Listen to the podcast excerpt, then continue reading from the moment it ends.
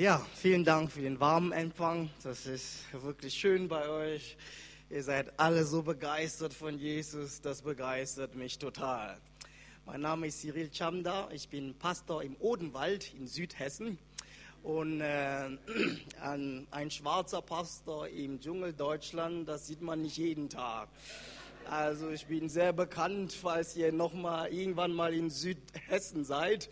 Da sagt einfach, wo, wo ist der schwarze Pastor? Ich möchte in seiner Gemeinde, da werdet ihr mich bestimmt finden. Jawohl. Ja, ihr habt so wunderbare Pastoren in dieser Gemeinde und ich habe mir die letzten Predigten über Daniel angehört und ich dachte mir, die predigen so toll, ich predige lieber nicht über Daniel. Aber Daniel ist meine Lieblingsfigur in der Bibel. Ich bin sehr begeistert von ihm. Ich kann mich mit ihm identifizieren. Der ist mit 14 in ein fernes Land gegangen. Ich bin mit 20 nach Deutschland gekommen aus Kamerun. Ich kann mich sehr identifizieren. Aber Babylon ist nicht vergleichbar mit Deutschland. Nicht falsch verstehen. Nicht falsch verstehen. eine erfundene Geschichte, um darzustellen, worüber ich reden möchte. Ein Bauern begegnen, begegnet einem Engel und der Bauer hat einen Sack voller Korn am, am Rücken, also viel. Das fragt der Engel, kannst du mir ein bisschen was geben? Und der Bauer ist natürlich so, man, so wie man die Bauer kennt, bisschen geizig und nimmt nur eine Handvoll und gibt dem Engel. Der Engel verwandelt es in Gold und gibt es ihm zurück und verschwindet. Was wäre dann passiert, wenn er dem Engel den ganzen Sack gegeben hätte? Das ist eine ganz, ganz wichtige Frage. Frage, die uns beschäftigen wird heute. Was würde passieren, wenn du Gott dein Bestes geben würdest? Meine Eltern haben mich besucht vor ein paar Monaten und da dachte ich mir, ich zeige meinen Eltern mal Deutschland und ganz besonders für sie ist es wichtig, mein Beruf ist Pfarrer oder Pastor. Ich bin immer interessiert, wenn ich irgendwo ankomme, möchte ich die Kirchen sehen. Da waren wir im Ostdeutschland, da sind wir über die Grenze in der Tschechischen Republik, in Liberec. Da sind wir dort gewesen und ich weiß dort, das ist die Ostkirche und es riecht manchmal anders dort in der Ostkirche. Also Weihrauchgeruch. Und äh, ich dachte mir, okay, wenn es schon mal besser riecht oder anders riecht in der Kirche, dann ist die Kirche voll. Dann wollte ich unbedingt sehen, eine Ostkirche, wie sie Gottesdienst feiern und wie viele Leute da sind. Und wir kommen rein, da waren nur eine Handvoll Leute da. Da habe ich gedacht, selbst wenn es anders riecht, kommen Leute nicht zum Gottesdienst. Das ist interessant.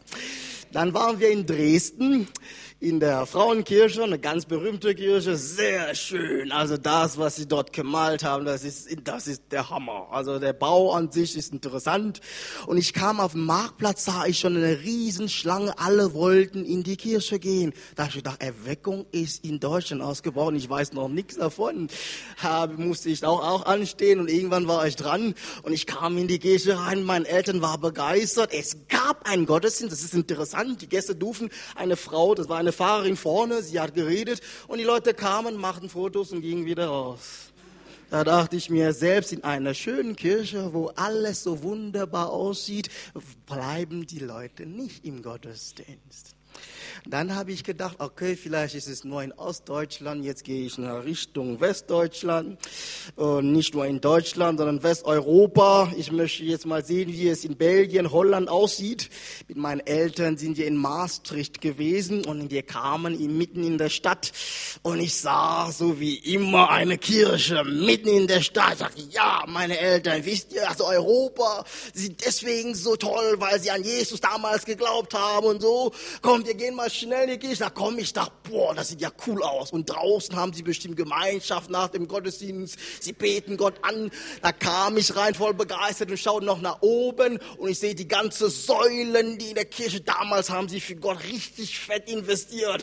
Und ich bin noch am erzählen und dann schaue ich runter und merke, ups, das ist ja keine Kirche mehr. Es ist jetzt eine Bibliothek. Und ich habe eine ganze Stunde gesucht und kein theologisches und kein christliches Buch gefunden gefunden. Und noch schlimmer, da gehe ich noch weiter in der Kirche, da wo ich normalerweise meinen Beruf ausübe, da wo die Prediger predigen sollten, ist jetzt ein Kaffee und die Leute unterhalten sich. Da dachte ich mir, was ist los? Warum kommen Leute nicht zum Glauben, obwohl das das Beste ist, was ein Mensch erfahren kann? Wir sagen doch alle, das ist die beste Botschaft der Welt. Wer Jesus kennt, er ist genug für mich. Aber warum begreifen die Leute das nicht?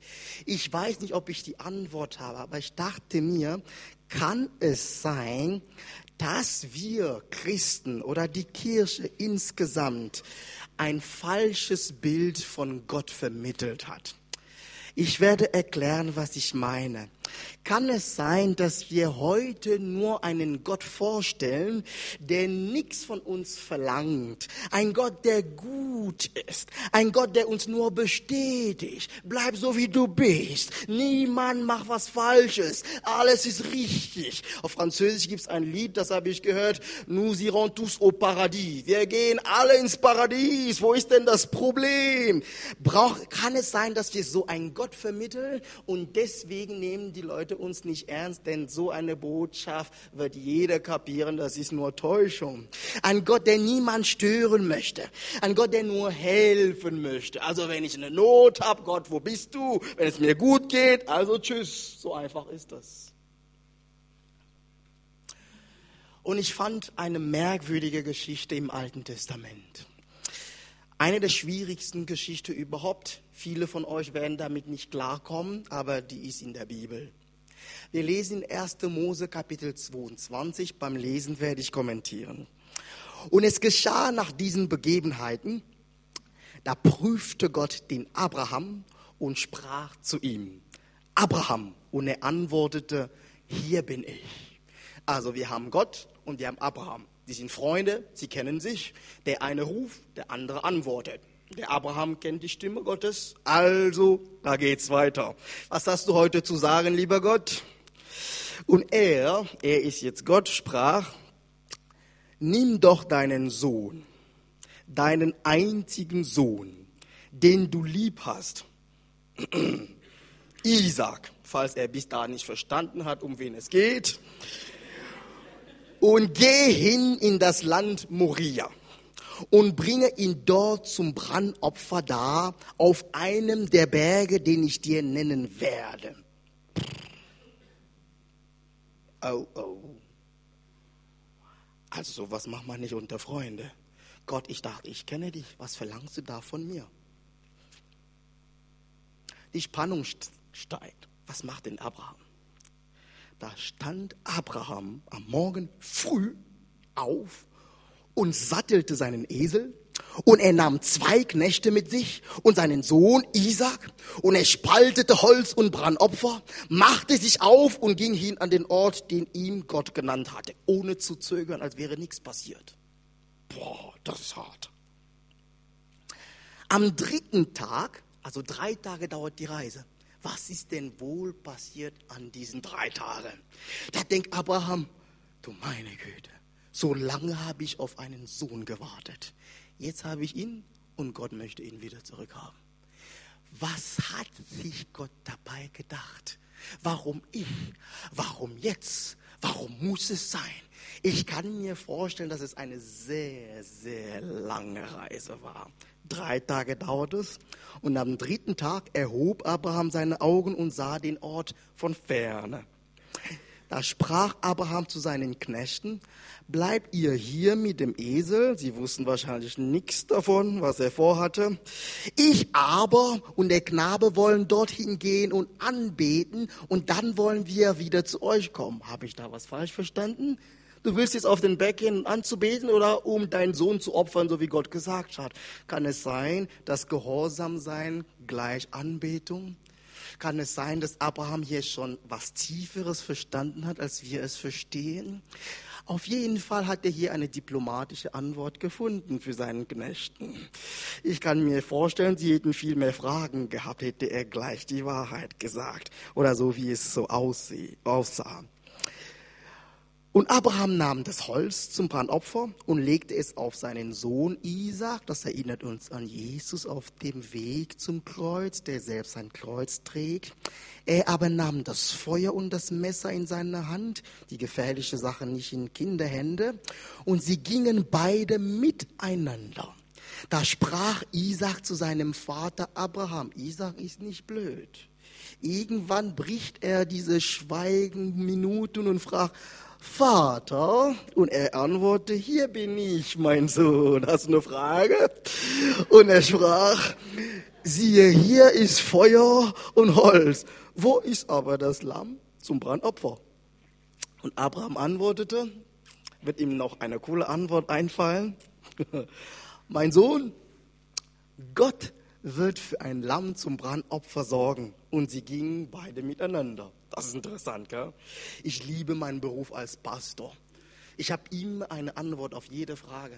Wenn jemand kommt und sagt, wie macht man das? Oh Gott kann das machen. Das ist immer die beste Antwort. Ja, Abraham weiß ja nicht, was er seinem Sohn hier antwortet. Ach Gott wird dafür sorgen. Ich liebe meinen Job. Kein Ingenieur kann das machen, kein Informatiker. Ich sage immer, bei uns, bei Menschen, alles unmöglich. Aber bei Gott, alles möglich. Als sie an den Ort kamen, den Gott ihm genannt hatte, baute Abraham dort einen Altar und schichtete das Holz darauf. Und er band seinen Sohn Isaac und legte ihn auf den Altar, oben auf das Holz. Das wird traurig, das ist hart. Darf man das überhaupt Kindern erzählen? Und Abraham streckte seine Hand aus und fasste das Messer, um seinen Sohn zu schlachten. Da rief ihm der Engel des Herrn vom Himmel her zu und sprach, Abraham, Abraham. Und er antwortete, hier bin ich. Jetzt spricht der Engel. Am Anfang hat Gott gesprochen.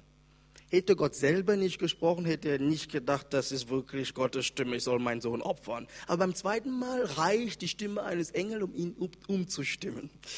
Er sprach, lege deine Hand nicht an den Knaben und tue ihm gar nichts, denn nun weiß ich, dass du Gott fürchtest, weil du deinen einzigen Sohn nicht verschont hast, um meinetwillen.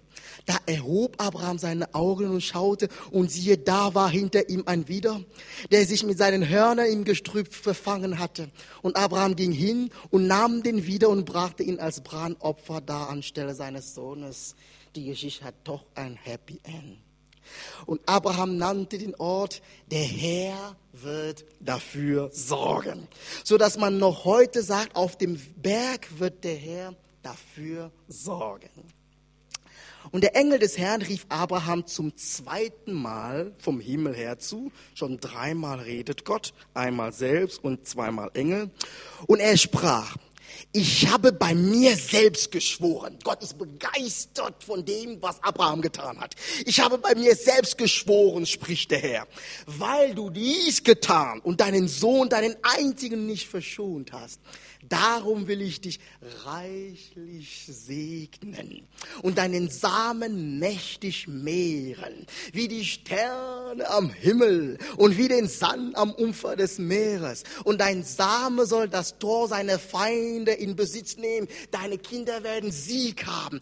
Und in deinem Samen sollen alle Völker der Erde gesegnet werden. Hier sitzen wir wegen Abraham, wegen diesem Gehorsam, weil du meine Stimme gehorsam warst warst. Das ist eine wunderbare Geschichte. Ich habe immer Probleme, wenn ich über diese Geschichte predige. Oft mit Pädagogen, die mir dann sagen, ich hasse diese Geschichte. Aber eine Frau sagte mal zu mir nach meiner Predigt, du hast schon gut gepredigt, du hast die Geschichte gerettet in der Bibel, aber ich hasste vorher diese Geschichte. Wenn ich dafür beitragen kann, dann gerne. Ich bin in der Gemeinde aufgewachsen und in der Kinderstunde hat man mir immer gesagt, du sollst Gott gehorsam sein. Denn wenn du Gott nicht gehorsam bist, kann es gefährlich werden.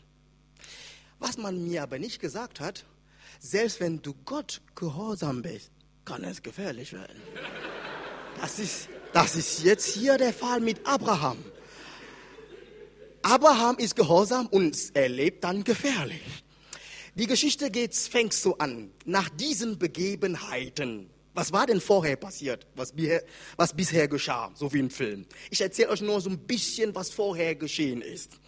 Abraham war ein Heide. Der kannte Gott nicht. Plötzlich hat Gott zu ihm gesprochen und Gott hat zu ihm gesagt, verlass deine Heimat, deine Verwandten, deine Familie und geh irgendwo, wo, was ich dir zeigen werde. Und Abraham hört diese Stimme Er glaubt und geht hin. Tolle Erfahrung. Viele von uns haben genau den Schritt gemacht. Jesus ist für mich, für mich gestorben. Ja, ich bin dabei. Das hat der Abraham gemacht. Mittlerweile hat es sich gelohnt. Er ist reich geworden, er hat Geld ohne Ende. Er ist bekannt in Ägypten, damals so das größte Land der Welt, so wie in Amerika heute. Er geht beim Pharao rein und raus, so wie im Weißen Haus jetzt. Also kein, der ist bekannt, der ist berühmt. Er ist als Kämpfer bekannt, hat viele Kämpfe gemacht, hat Leute befreit, seinen Neffen zum Beispiel. Gott verspricht ihm dann, als er ganz, ganz alt war, ich werde dir einen Sohn geben. Er verhandelt sogar mit Gott über Städte. Also das ist, der Mann hat eine Stellung erreicht, unglaublich. Also man fragt sich, was will man mehr? Also das ist ein tolles Leben, ein erfülltes Leben.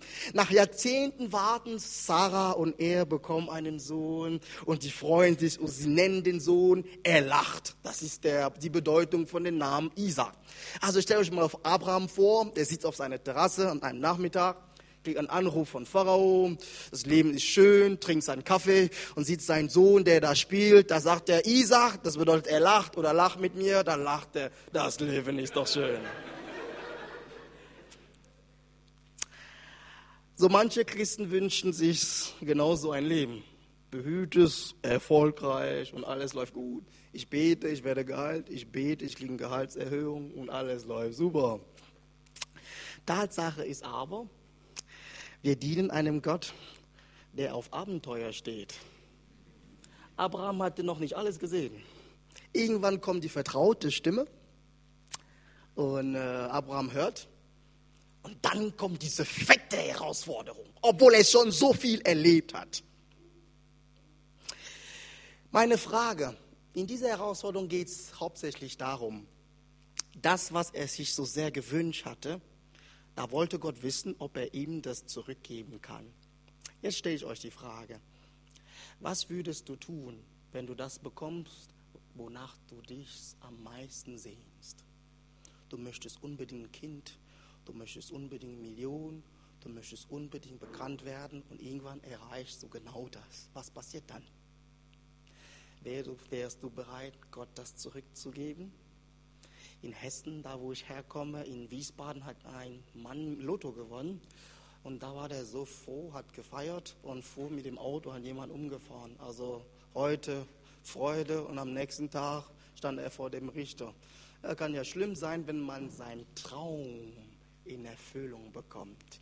Was würdest du tun, wenn das, was du unbedingt möchtest, plötzlich in deinen Händen kommt? Würdest du Gott das zurückgeben? Man erzählt oft diesen Witz mit dem Pastor, der den Auftrag bekommt, eines, einem Mann zu erzählen, dass er eine Erbschaft bekommen hat von 10 Millionen. Und der Mann äh, hat ein Herzproblem. Da sagt man, Pastor, das musst du ihm ganz, ganz, ganz, ganz sanft beibringen, dass er jetzt reich ist. Da geht er hin und sagt, ja, was würdest du denn tun, wenn du jetzt 10 Millionen gewinnen würdest? Oder 10 Millionen hättest, da sagt der, der Mann da im Bett, ich würde die Hälfte der Gemeinde geben. Und der Pastor fällt um und hat einen Herzinfarkt. Aber darum geht es eben. Bist du bereit, das, was dir so wertvoll ist, Gott zurückzugeben. Denn so ein Gott dienen wir, ein Gott, der ans Eingemachte geht, ein Gott, der was von uns fordert. Nicht nur ein Wischiwaschi-Gott, der alles tut, was man will. Es ist ein Gott, der Gehorsam fordert. Und ich glaube, es ist an der Zeit, dass wir so einen Gott wieder, wieder entdecken. Viele Leute wollen unbedingt Gesundheit. Kaum sind sie gesunder, sind sie nicht mehr im Gottesdienst zu sehen. Viele Menschen wollen Arbeit. Kaum haben sie eine Arbeit, keine Zeit mehr für Gott. Viele Leute wollen eine Frau. Kaum haben sie eine Beziehung. Ja, wo ist denn Gott? Das interessiert mich nicht. Was würdest du tun, wenn du das bekommst? Das, was du wirklich brauchst. Abraham wartete jahrzehntelang auf einen Sohn. Er war bereit, aber bereit diesen Sohn Gott zurückzugeben. Jetzt ist meine Frage, in was investierst du? Ich bin in einem Bereich in Südhessen, wo viele Leute gern ein Haus bauen wollen. Und sie investieren Jahre, um Häuser zu bauen. Und ich hörte in den Nachrichten, ein Tornado kam vor ein paar Minuten, für ein paar Minuten. Und da sind diese Häuser zerstört. Wenn du nur in Häuser, in Reichtum, in Versicherung, Rente investierst, wirst du irgendwann enttäuscht sein. Investiere in das Reich Gottes. Investiere in Jesus. Vertraue Gott. Und du wirst erleben, dass du am Ende genauso wie der Abraham ein echt reiches Leben führst. Ich habe drei Punkte für euch in dieser Geschichte. Ich möchte euch den wahren Gott vorstellen, nicht der Gott, den die Leute draußen meinen, den wir predigen. Der wahre Gott verlangt von uns Aufmerksamkeit. Und Aufmerksamkeit fängt mit Zeit an. War das wirklich Gott, der zu Abraham gesprochen hat? Ja, denn Abraham kannte seine Stimme. Warum? Er hatte schon mehrmals mit ihm zu tun gehabt. Wie oft bist du denn mit Jesus unterwegs? Wie oft nimmst du dir Zeit, jeden Tag, um die Stimme Gottes zu hören? Denn je mehr du diese Stimme hörst, desto mehr erkennst du diese Stimme, auch wenn es dann schräg klingt. Hier bin ich, sagte Abraham. 80 Prozent der täglichen Informationsflut dringt durch die Augen in unser Gehirn. Deshalb hat Gott auch die Augenlider geschaffen, damit die Augen und die nachfolgende Gehirnregion zur Ruhe kommen können ab und zu. Aber unsere Ohren dagegen sind Tag und Nacht auf Empfang. Habt ihr schon darüber nachgedacht? Schon vom fünften Monat an sagen die Experten, nach Empfängnis können Ohren schon hören. Offensichtlich liegt Gott daran, über unser Ohrkontakt mit uns aufzunehmen. Er möchte, dass du ihn auf ihn hörst. Das Wort Gehorchen im Neuen Testament im Griechischen, das bedeutet so gut wie unten hören. Also hören und unten sein, bereit sein zu gehorchen. Wir sollten uns also Gott unterstellen und aus dieser Stellung heraus immer hören, was er zu sagen hat. Unsere Zeit verlangt Gott. Wie viel Zeit haben wir denn für ihn? Irgendwann kam ich auf von einer langen Reise und ich sagte zu meiner Tochter, sie muss irgendwo hier sein, du, du darfst mit deiner besten Freundin spielen. Ich dachte, ich tue ihr was Gutes. Da schaut sie mir in die Augen und mit Tränen und sagt, Papa, ich möchte aber mit dir spielen. Das tut weh, wenn man sowas hört. In der Tat hatte sie mich ein paar Tage nicht gehabt. Und ich stelle mir vor, Gott möchte manchmal Zeit mit uns verbringen. Er braucht unsere Aufmerksamkeit. Wenn wir einem Gott dienen, den wir nur am Sonntag treffen, für eine Stunde maximal, ein paar Lieder singen und ein bisschen hören, eine Predigt, die uns sagt, dass wir uns gut fühlen sollen und wieder nach Hause gehen, ist es nicht eine Art, Aufmerksamkeit Gott zu geben. Denn er will alles. Er möchte mit dir Gemeinschaft haben. Und Gott redet hier dreimal und die drei Male waren wichtig. Hätte er das erste Mal geredet und Abraham hätte nichts gehört, dann hätten wir heute keine Geschichte. Hättet ihr weiter mit Daniel machen können. Hätte er das zweite Mal nicht gesprochen oder hätte der Abraham nicht gehört, dann hätte er seinen Sohn umgebracht. Hätte Abraham das dritte Mal nicht gehört, dann hätte er auch nicht gewusst, warum die Prüfung da war. Denn beim dritten Mal sagt der Engel, jetzt wo du das getan hast, jetzt wirst du reich gesegnet, deine Nachkommenschaft werden gesegnet und du wirst sehen, was ich mit dir tun will. Also jedes Mal ist es wichtig, auf Gott zu hören. Viele Leute hören auf Gott einmal und es reicht. Sie nehmen sich keine Zeit mehr, um zu hören. Das, was Gott gestern gesagt hat, der möchte vielleicht heute was dazu hinfügen. Aber wir haben keine Zeit dafür. Gott möchte sich mitteilen. Manchmal redet er mehrmals zu uns, mehrmals zu uns. Und es ist wichtig, immer wieder zu hören. Sonst verpassen wir den Augenblick, wo er was wirken möchte. Bist du bereit, Gott deine Aufmerksamkeit zu geben? Der wahre Gott passt nicht immer ins Schema F. Warum haben wir Probleme mit dieser Stelle? Weil wir alle wissen, Gott kann doch nicht wollen, dass wir jemanden umbringen. Und in der Tat, in Israel ist es nicht bekannt, dass sie diese Sitte hatten, Kinder umzubringen. Aber es war wohl Gott, der gesprochen hat. Denn manchmal spricht Gott und wir können uns gar nicht vorstellen, was er da verlangt. Würden wir Gott verstehen, dann wäre er nicht mehr Gott. Gott kann dich manchmal überraschen. Ich bin so überrascht da, wo ich gelandet bin. Als ich kam in der Gemeinde, wo ich bin, da habe ich gedacht, wo bin ich denn hier gelandet? Und damals dachte ich mir, naja, ich kann ja weiter studieren, ich bin ja nur im Wald hier, keiner wird was von mir wollen. Und dann kam der Wachstum und Leute kamen und kamen und Gott fing an zu wirken und ich dachte, Gott, hast du das wirklich vor? Mit meiner Hautfarbe im Dschungel Deutschlands? Oh, Gott passt nicht immer ins Schema F. Ich dachte, in einer Stadt bin ich nicht so auffällig. Es gibt viele andere mit meiner Hautfarbe. Aber Gott sagte, genau da möchte ich dich haben. Und äh, ein ganz bekannter Theologe hat mal zu dieser Geschichte gesagt, man nennt ihn der Duschdenker des Christentums, sein Name Sören Kierkegaard. Bitte merkt euch das, was er hier gesagt hat, bisschen allgemein verständlich ausgedrückt. Lass deine gelernte Vorstellung von Gott, deine Bilder von einem idyllischen, lieben Gott fahren. Gott ist anders. So anders, dass, der Mann, dass man ihn nicht mit allgemeinen Begriffen, in denen man über Gott reden, beschreiben kann. Er ist anders. Wir sollen manchmal mit Furcht und Zittern vor Gott stehen, denn manchmal sind seine Wege nicht unsere Wege rechnest du immer mit Gott hier und du denkst, du hast ihn schon kapiert, du weißt, was er tut. Er kann dich immer wieder überraschen. Deswegen haben wir Probleme mit dieser Stelle. Ein Gott, der nicht überrascht, möchte ich nicht haben, denn er wäre nicht mehr Gott.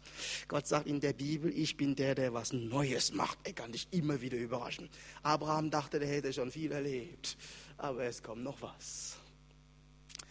Gott das ist nicht nur ein schönes Wort für humanistisch geprägte Sonntagsreden. Gott, das ist nicht ein harmloses Bild aus den Kinderbibeln oder für kleine Kinder. Nein, Gott ist anders. Er geht mich an. Wenn er mit Wucht mein Leben in Frage stellt, sollte ich mich dazu stellen. Wenn Gott heute zu dir spricht, diese Beziehung sollst du beenden. Diese Sünde, damit sollst du aufhören. Diese Beziehung sollst du wieder aufnehmen. Versöhnung ist ist jetzt dran. Dann rüttelt er an dem Fundament deines Herzens. Manchmal tut es weh, aber bitte sei gehorsam.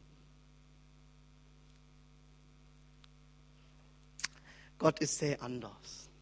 Ich habe mit einer Frau gesprochen in unserer Gemeinde, die plötzlich die Diagnose bekam, Hautkrebs. Wir haben für sie gebetet, sie wurde operiert und jetzt ist sie wieder geheilt. Aber in dem Gespräch mit ihr habe ich was festgestellt. Da sagte sie zu mir, ich bin unterwegs mit Gott, überall. Ich tue alles für den Herrn. Warum passiert mir sowas? Wie kann Gott sowas tun? Da dachte ich, liebe Schwester, pass auf, was du sagst. Denn die Erfahrungen, die du machst, haben viele nicht gemacht. Gott kann nicht immer in eine Schublade gepresst werden. Wer weiß, was er mit dir vorhat. Ich habe mal äh, von einer eine kleine Geschichte in einem Andachtsbuch gelesen. Ich fand das so interessant. In einer englischen kleinen Stadt heulen die Sirenen. Irgendwo ist ein Feuer ausgebrochen. Tom hört den Alarm in seinem, Metzgerladen, in seinem Metzgerladen. Als Mitglied der Freiwilligen Feuerwehr läuft er zur Feuerstation, zieht seine Uniform an, setzt seinen Helm auf und, ins und springt ins erste Fahrzeug, das zur Brandstelle fährt. Wie überrascht ist er, als der Wagen vor seinem eigenen Haus hält, das er doch gerade erst verlassen hat. Die erste Etage steht in Flammen. Wisst ihr, was ich dachte, dass ich das gelesen habe? Sehr oft denken wir, Gott, was könnte ich für dich tun? Ich möchte mich engagieren. Und Gott sagt, bitte, ruhig, ich möchte für dich was tun. Ich möchte an deinem Charakter erstmal arbeiten. Gott, ich möchte dir dienen. Da sagt Gott, nee, nee, fangen wir erstmal bei dir an. Sehr oft denken wir, oh, so eine super Predigt, das könnte mein Nachbarn wirklich hören. Also mein Mann musste diese Predigt hören. Gott sagt, nein, bei dir brennt es. Fangen wir da an. Gott kann nicht nur ins Schema F passen. Nein, er kann uns überraschen und möchte uns überraschen. Der wahre Gott verlangt Gehorsam. Der wahre Gott verlangt Gehorsam. Es wäre zu einfach, wenn wir nur einen Gott hätten, der immer sagt, es ist gut, wie du bist, es ist gut, was du machst, mach einfach weiter, ich liebe dich. Das klingt gut.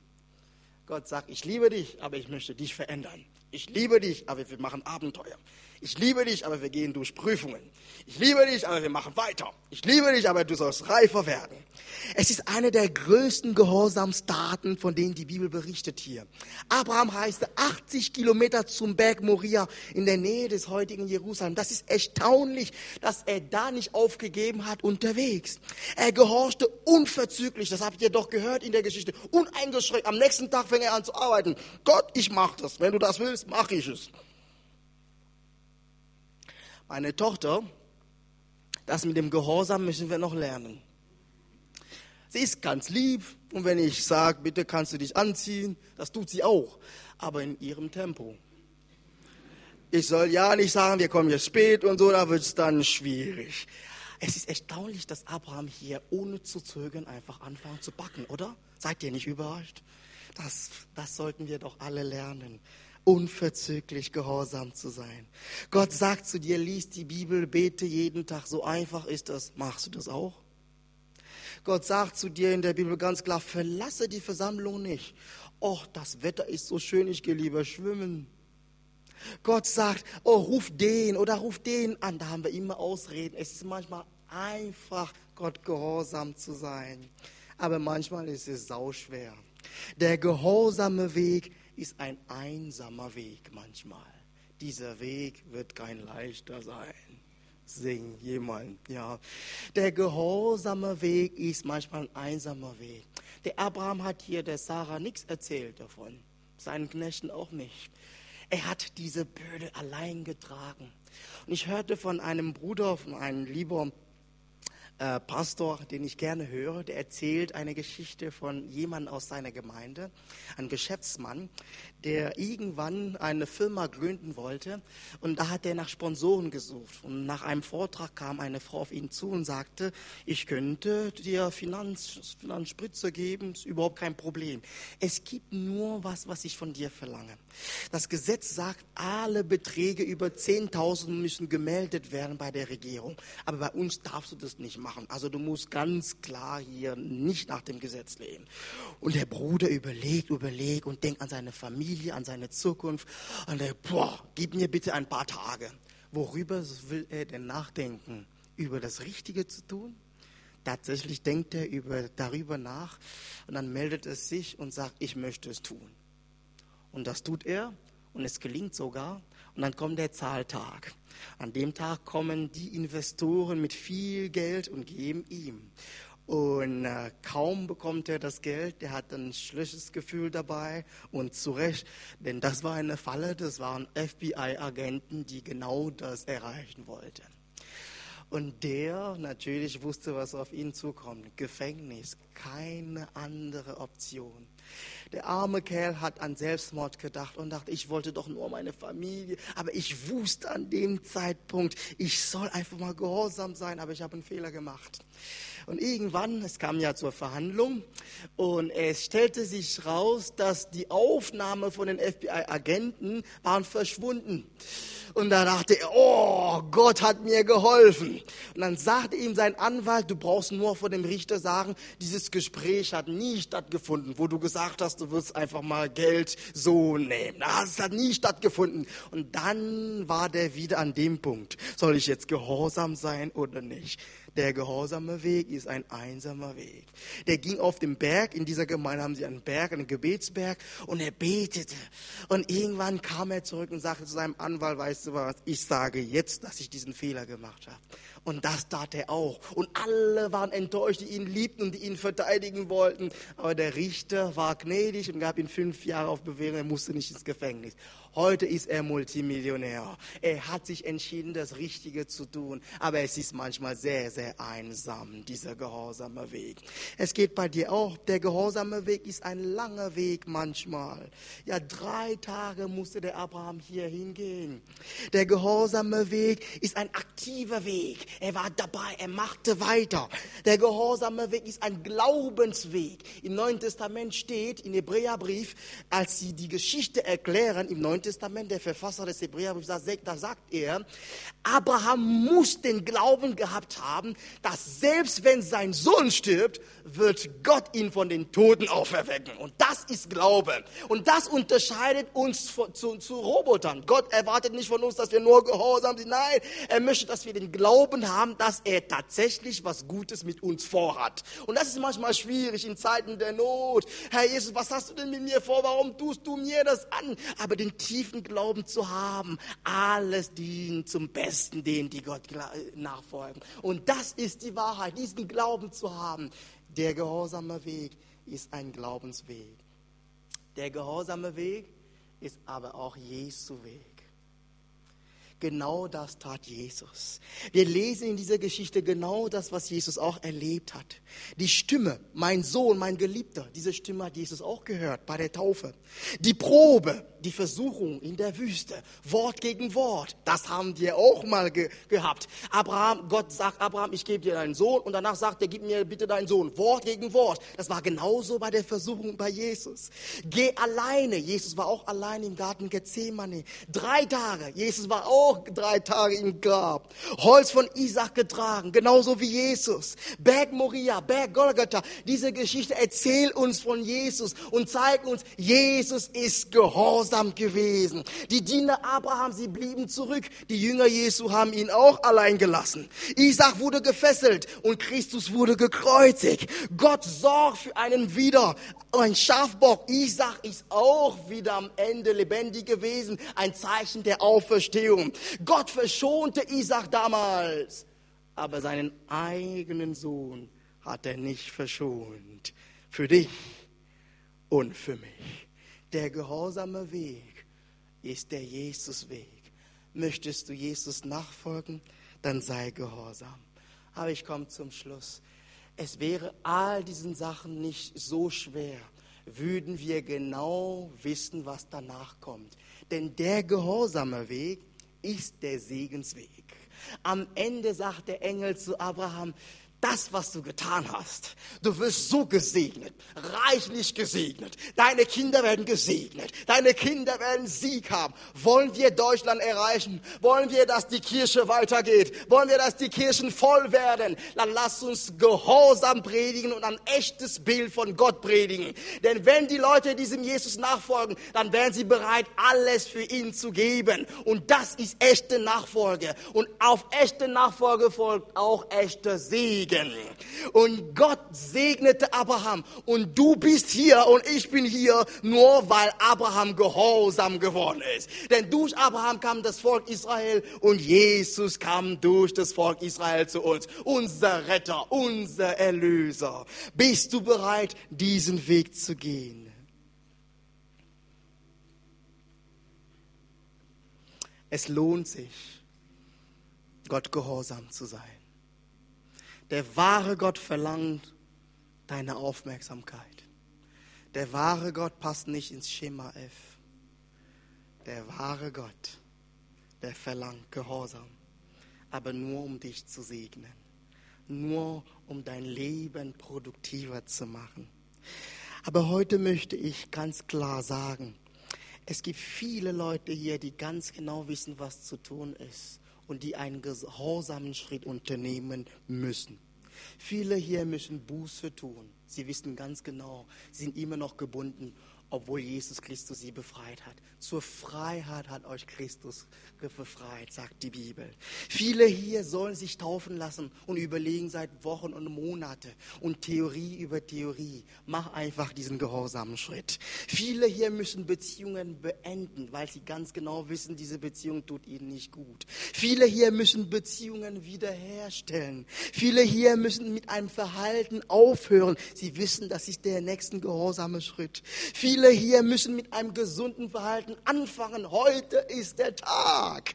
Die Bibel sagt, wenn du die Stimme des Herrn hörst, verhärte dein Herz nicht. Sei gehorsam, wenn Gott redet. Sei gehorsam. Was würde passieren, wenn wir unser Bestes Gott geben?